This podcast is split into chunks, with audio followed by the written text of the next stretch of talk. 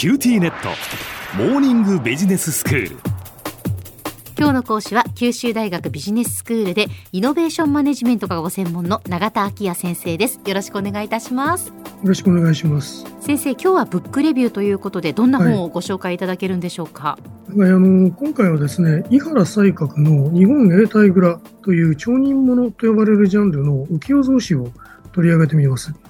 ええー、井原西閣の日本永代蔵ってもう社会の授業で習った以来っていう感じです。あまあそうでしょうね。はい、でも多分内容をこうちょっとご存知になると読んでみたく思われるんじゃないかと思いますよ。はあ。この作品の版はあのいくつかあるんですけれども、あの私はだいぶ前に旧版の角川文庫版で読みました。薬中者の寺岡康隆さんという方による解説が大変丁寧だったので、これに基づいて紹介したいと思います。わかりました。まあ、現代語訳されているものがあるので、はい、まあ、私たちもだから読みやすい文体にはなってるってことですよね。そうです、そうです。はい。で、この作者の井原西閣という人ですけれども、1642年ですね。この年にあの、摂津の国大阪で町人の子として生まれまして、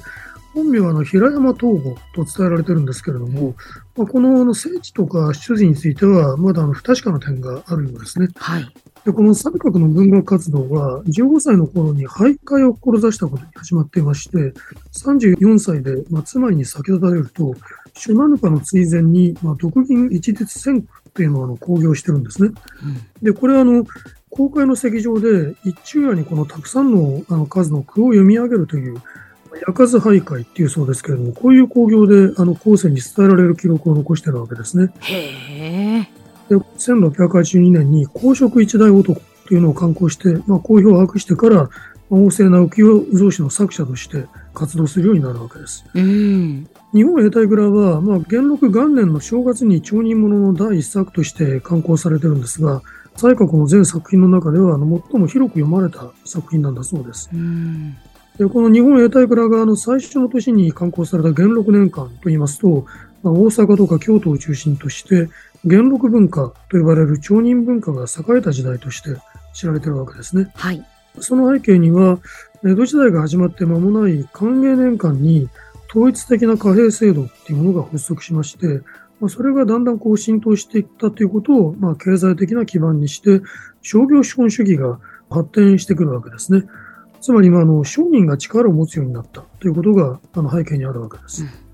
でこの日本永代蔵には大福新長者教という副題がついてるんですけれども、うん、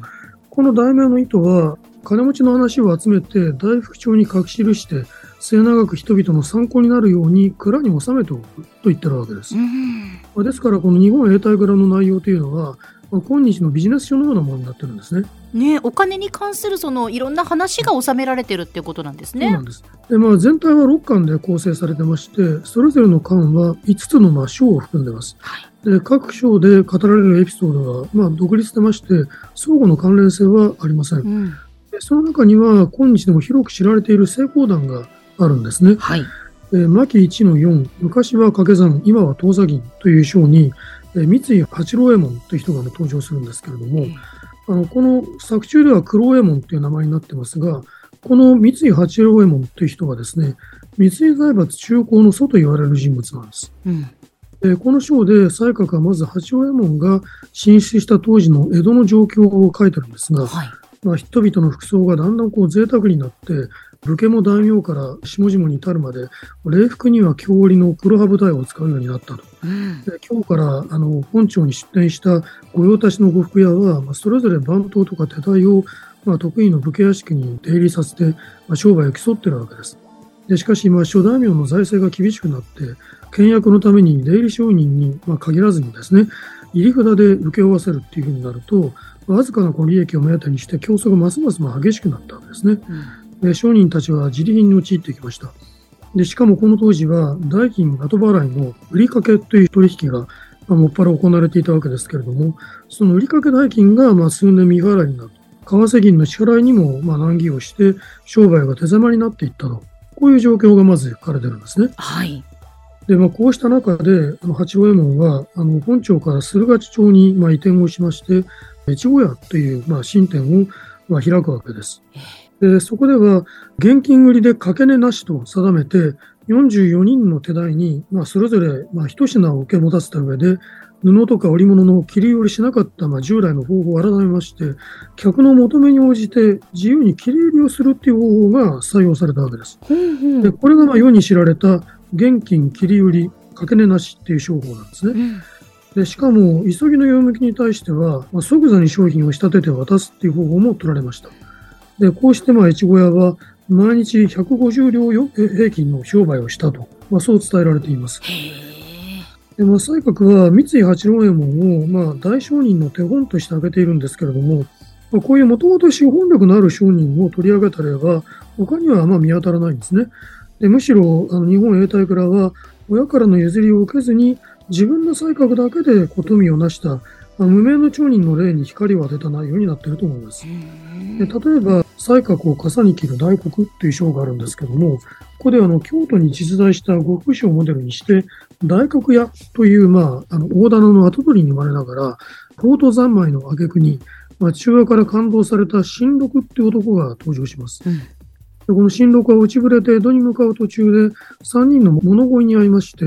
まあ、それぞれの身を持ち崩した話を聞いているうちに心細くなってですね、まあ、江戸での商売について相談するんですね。すると、まあ、手拭いの切り入れをするくらいしか手軽な商売はないだろうと、こう言われるんですけれども、これをヒントにして、まあ、木綿を買い込んで、下屋の天神様の縁日の日に、蝶子鉢のそばでこれを売り出したところが、まあ、酒人たちが縁起を担いで買い求めてくるので、一日で大きな利益を得たそうです。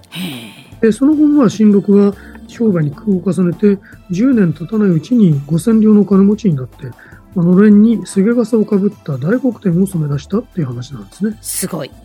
うん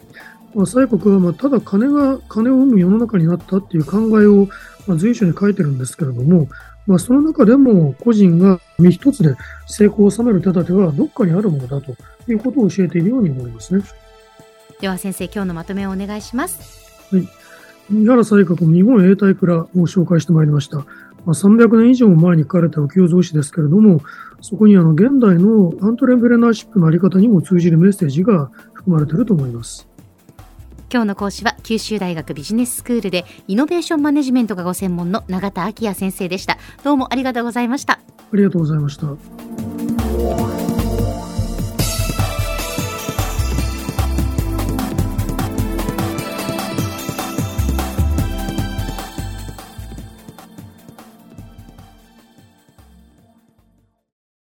QTnet。